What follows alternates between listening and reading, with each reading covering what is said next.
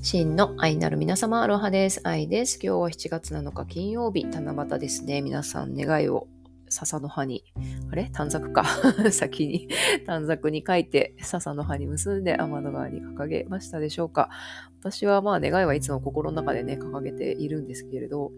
なんてことのない平和なね、一日を過ごしておりました。なんか最近ちょっとあの、ポッドキャストが、マイクが遠くなってきて、あっという間にね、1週間ぐらい経っちゃうっていう、なんかこう、よっこらしょってしないと、こう、録音できないみたいなね、そんなちょっと、あのー、感じになってきてますね。誰かちょっとお尻叩いてほしい。お尻叩いてくれる人募集中です。まあ、そんなこんなで、でもせめて1週間に1回ぐらいはね、やっぱり自分学んだこと、インプットしたことをね、あの、排出、感じたことをね、あの言葉にしておきたいなと思いまして、はい、マイクを取っております。で、あの、私の今週のプチニュースなんですけど、あの迷子の赤星インコちゃんを保護しましてですね、で、先週ちょうど1週間ぐらい前にね、夕方歩いていると、あの、道端になんか綺麗な黄色が見えたんですよね。で、もぞもぞ動いてるってパッて見たら赤星インコだったんですよね。で、カナダはもちろん赤星インコ野生ではいないので、あ、迷子ちゃんだなと思って。だからめっちゃ雑草のなんかつぶつぶ的な雑草あるじゃないですか。あのつぶつぶ的な雑草をですね、めっちゃむしゃむしゃ食べようとしてて、あお腹空いてんのかなと思って、などっかどう考えても迷子だし、誰もいないし、でも8時だ、8時頃だったからサマータイムでまだ明るかったけど、暗くなったらね、天敵にやられちゃうし、まあ、とりあえず逃げようとするところを、あの全然慣れてなくてね、あの手乗りじゃなくて、あのめちゃくちゃこうね、警戒されてたんですけど、エコバッグでね、あの、捕まえて、で、何件かね、ピンポンしたんですけど、ロングウィーケンドだったんで、誰も出なくてですね、まあどうしようかなと思ったんですけど、とりあえずお家に連れて帰ってね、段ボールね、窓作って、新聞紙引いて、で、キノアとかね、アマランサスとかつぶつぶ系がうちにあったんで、それあげて、お水あげてっていう感じで、うん、で、まあ、オーナーさん探しを始めて、っていうか、まあ、今もね、探しているわけです。まあ、でもずっと段ボールにね、入れとくわけにもいかないんで、とりあえず Amazon でね、あの、カゴ買って、まあ、私昔赤星インコ飼っててね、ほんと鳥の中で一番赤星インコ好きだったりするんですよね。まあ、オカメインコも好きだけど、うん、文鳥も好きだけど、いろいろ好きだけど、うん、赤星インコはなんかな、ななんか知らんけど、私のナンバーワンなんですよね。そうそうそう。で、中学校の頃に飼ってて、うんだからまあ、見つからなかったら全然買ってもいいなって思ってるんですけど、でもやっぱオーナーさんからしたらね、すごい悲しいだろうし、まあ、とりあえずね、フライヤー吸って、いろいろなとこに貼ったり、カフェにね、貼らせてもらったり、で、ポスティングしたり、で、そうそう、あの、いろいろありますよね。ロストファウンドのアニマルのね、やつ投稿したりとか、ツイッター、フェイスブックね、投稿したりとか。はい。まあ、オーナーさん、これもし聞いてたら、ぜひご一報ください。っ て多分日本人じゃないと思うけど。でもね、なんかツイッターで、あのー、そう、ロストバードとか赤星インコとかなんかハッシュタグつけるとね、何か知らんけど、日本人のね、あのー、迷い鳥探す、探してますみたいな、そういうね、鳥好きの方とか、その迷い鳥を保護する、していらっしゃる方とかがすごいいっぱいなんかね、見てくれて、でしかもリツイートしてくれて、うん、なんかすごいね、鳥好きさんたちのね、あの優しさ、温かさを非常に感じた、はい、そんな一週間でした。まあ、一週間経ってまだ連絡ないからね、どうなることやらなんですけど、まあ、この、まあ、一応ね、あの、ピーちゃんと名付けてですね、まあ、赤線インコ漏れなくみんなピーちゃんなんですけど、ピーちゃんと名付けて、まあ、息子もね、あの、楽しそうに、ピーちゃん、ピーちゃんって言って話しかけてますけど、まあ、生き物がね、なんかこの部屋の中にいるって、私もずっと部屋でね、お仕事してるんで、生き物の気配があるって、それだけでなんかね、良き、良きエネルギーに、ね、なりますよね。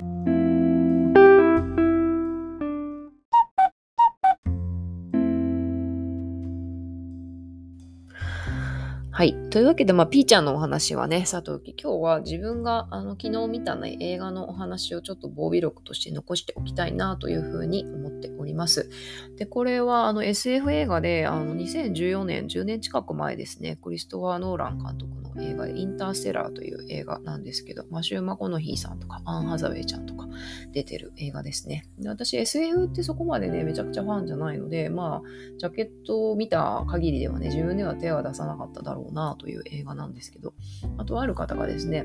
これは実は愛を描いた映画だっていうふうに教えてくれて、でその愛はフラクタル研究所の私としてはですね、それは見な見ないといけないなということで、見たわけなんですよね。で、これ、何の映画かというと、あの、まあ、ちょっと近未来のね、地球が舞台なんですよね。で、まあ、いろいろね、今の私たちの方、私たち人類のようにいろいろやらかしちゃってですね。で、本当にそのアメリカが舞台なんですけど、巨大な、巨大なね、砂嵐がもう当たり前に発生しちゃうっていうね、あのそんな異常気象の地球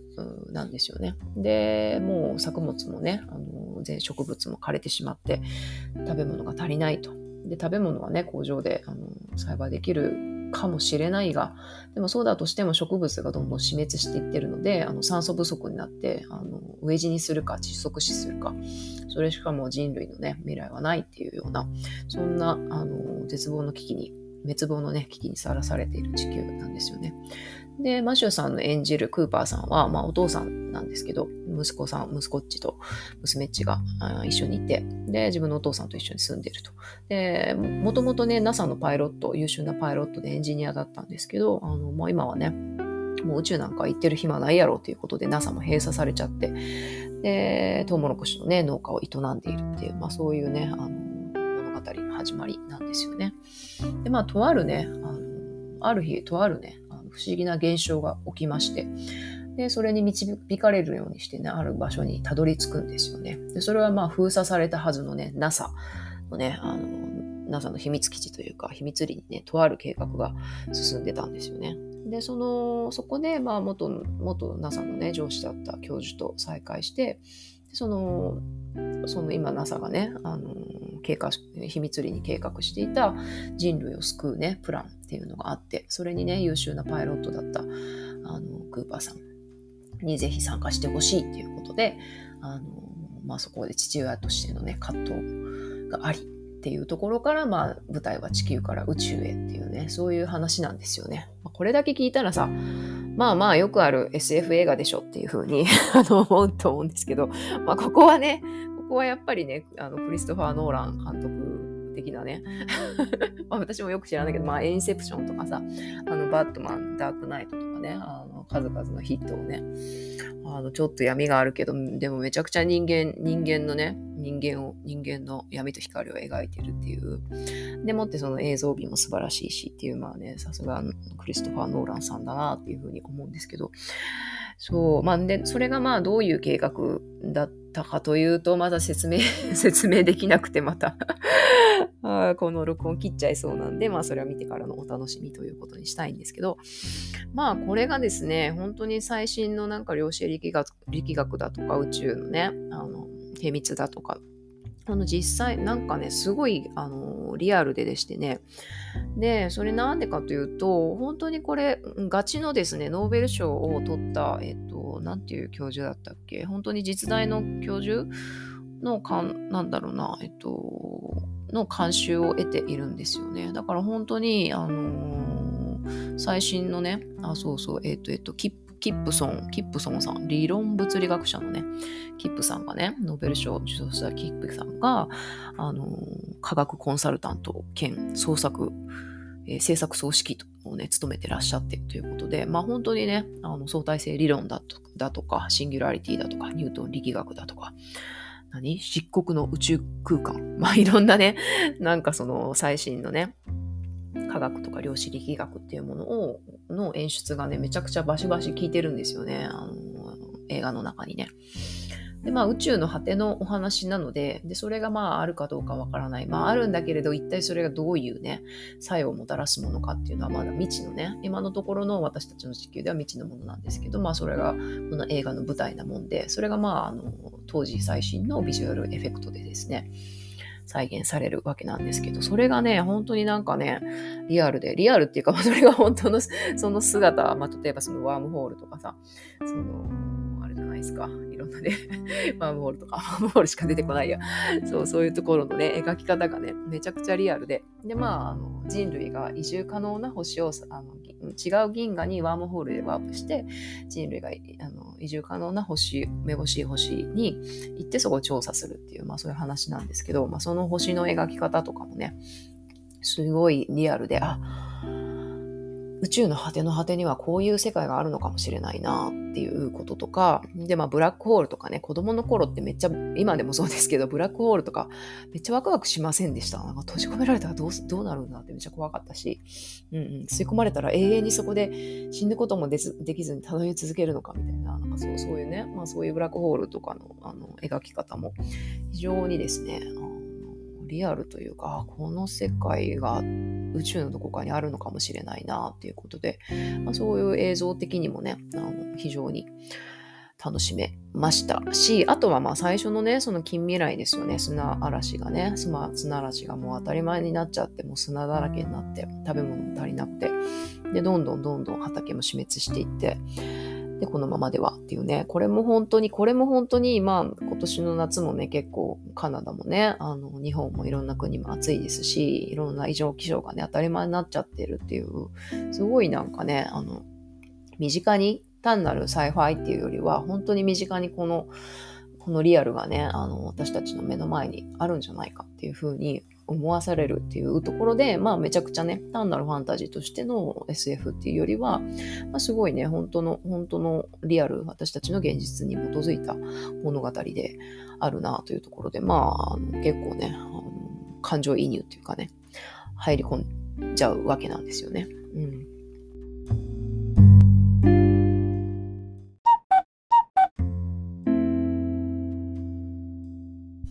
そうそうそう。それでね、結構 SF 映画って、まあ全部じゃないですけど、大体そういうね、あの、スペクタクルなね、設定とかね、映像に、あの、フォーカスが向きがちで、で、なんか人間のね、その情みたいなところとか、まあそ、それこそ愛みたいなところって、なんかこうね、薄っぺらになりがちなんですけど、ここのね、この映画はね、その辺もしっかりとね、あの、リアルでですね、めちゃくちゃこう考えさせられましたですよね。まあ、まず設定がさ、まあ、あの、詳しいことはね、ぜひ見てほしいんですけど、まあ、宇宙と、本当に地球からね、もうワームホールでやっと、ワームホール通ってやっと2年かけてね、行けるっていうね、高速、高速以上のね、あの、そう、で、そんな超ハイスピードでね、2年っていうことは、あの、地球ではね、もう何十年も経っちゃってるわけなんですよね。まあだから言うたら地球から遠ければ遠いほど、あの時間がね、まあ浦島太郎状態になるわけで、だからそのミッションを遂行するにしても、あの、1時間、このミッションに1時間かけると。でもその1時間のミッションが地球ではもう本当に何年分、ほんと数年分とか十年数、数十年分にね、値するわけなんですよね。だからこそもうめちゃくちゃ究極の、まあもちろん命がけ、当たり前に命がけだし、究極の選択をね、その都度迫られるっていうね。そういう中で主人公たちが、まあそれぞれね、あの、娘がいたりとか、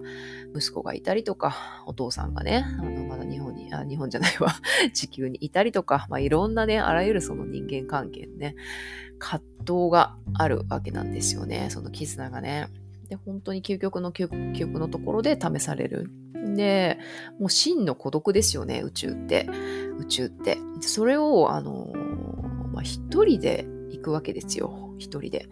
一人、一人、あの、一つの星一人担当みたいな感じでね。まあ、この計画もちょっと、あの、ぜひ見てください。見てください。一人の星、一人担当っていう感じでね、その星が本当に住めるのか、人類が住める星なのかっていうところにね、行くわけですよ。で、それがもうそこに着いた瞬間に自分が命があるかどうかわからないし、着いて調査して、で、えっ、ー、と、それが人間住めるよっていうことで、あの、まあ、通信を送ると地球に。で、そこで、あの、いつ助けが来るかもね、わからない。で、そこで、まあ、冬眠カプセルに入るわけなんですけど、その孤独たるやですよね。で、それ、そこがもし到着したとしても、到着し、無事にできたとしても、そこが人間の住める場所じゃないって分かった時に、あの、分かった瞬間にもう誰も来てくれないわけですよね。だって可能性がないから。じゃあ助けに行くよっていう風に行ける距離じゃないわけですよね。そうなんですよね。だからそういう本当に、あの、究極の究極の孤独に置かれた時に、人間というね、あの、存在がね、どういうね、本質が発せられるかっていうね、そんなね、あの、あらゆるね、人間の、あの、心の内というかね、本当に存在のコアの部分がね、描き出されておりましたっていうことでも全然 なんかうまく喋れない。もううまくく喋れないのがもう最近ほんと嫌になっちゃうんですけど、まあとにかくね、あ、そう、とにかくでも、うんとね、まあ2時間、3時間近い映画だったんですけど、まあ愛の映画なんですよ。もう愛って言っときゃいいと思って、でも本当に愛の映画なんですよね。でこれ見て私が思ったのは、まあとあるね、本当に、あ、不思議な巡り巡り合わせでね、それはまあファンタジーといえばファンタジーなんですけど、そのファンタジーとかスピリチュアルみたいなところが本当にその最新のね、あの科学っていうところで解き明かされようとしていて、で、その、もう愛だよね、一つだよねって全てだよねって言ってるやつが、本当にその私たちの命の一番その小さなあの粒子、もしくはその粒子の、粒子と粒子の間を、あの、流れるその作用っていうか意図みたいなものっていうものが実は愛 なんだよっていう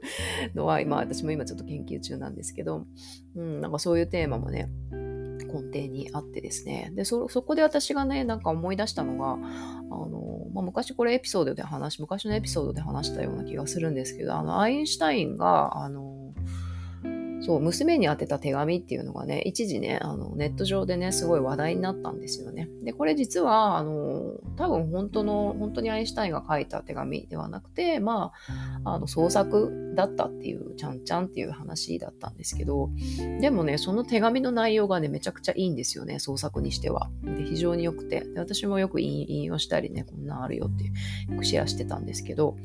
まあ、アインシュタインが本当に書いたかどうかは、あの、嘘か誠かっていうところなんですが、で、それ何かっていうと、まあ、アインシュタインがね、あの、発明した E イコール MC の2乗っていう、あの、有名な方程式がありますよね。で、その E、ね、エネルギー、そのエネルギー、あらゆるね、ものをね、動かしていく、そのエネルギーって何かっていうことがね、分かったんだって娘にね、語りかけるんですよね。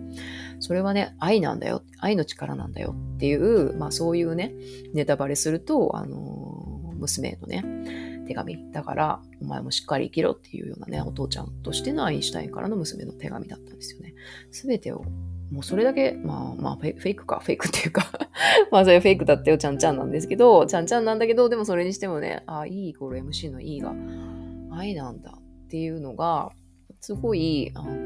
私の中ではね、納得がいっているし、それが本当にそうであるっていうことが今ちょっと解明されようとしてるんじゃないかなっていうところと、まあ今回の映画はね、非常にシンクロしましてですね、まあそれを最終シーンでね、最後のシーンでね、まあどうなるどうなるっていうところで、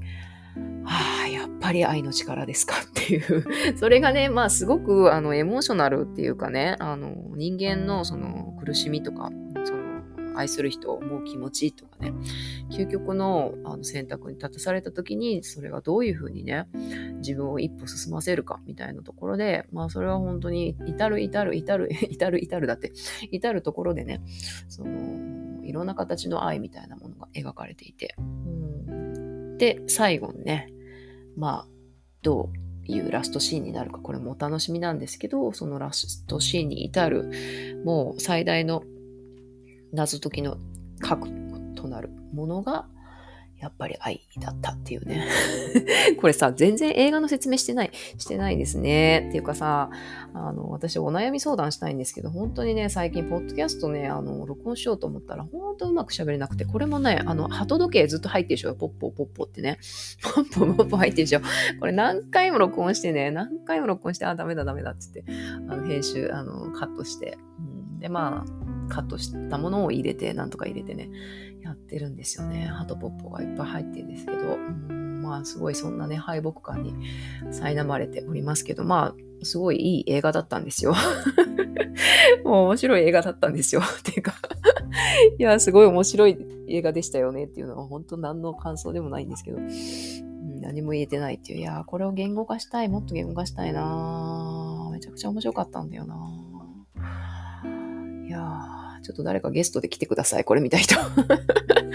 対談だったらね、ちょっといろいろ喋れる気がする。で、今日ちょうどね、あの、私のね、あの、ちょっと大好きな、ポッドキャストで宇宙で一番小さなニュースっていうね、素敵なタイトルのね、ポッドキャストがありまして、そこのね、月のセラビちゃん、セラビちゃん、セラビちゃん、セラビちゃんね、あの、対談、ゲスト、あので出させていただいて、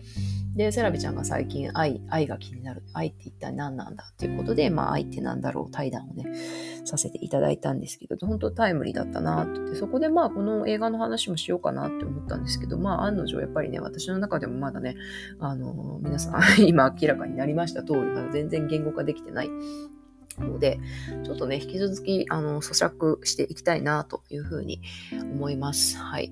というわけで、うんと、全然喋れてないんですけど、あの、いやー、みんなこの、ポッドキャストスランプみんなどうしてます？なんか、まあ別に台本書いてもいいんですけど、なんかこの普通な感じで、こう、ね、自由に喋るっていう、この気軽さ、ハードルの低さが、あの、ポッドキャストの良きところだっていうふうに私もね、あの、伝え、申し伝えて、皆さんにね、いたんですけど、なんか最近ね、とってもスランプなんですよね。これも本当何度諦めそうになったことかっていうことでね、うん、お蔵入りしたいところなんですけど、まあ自分へのね、戒めも込めてね、これもちょっとね、配信しちゃおうかなというふうに思います。はい。うん、そんなわけで、諦めずにね、ポッドキャストと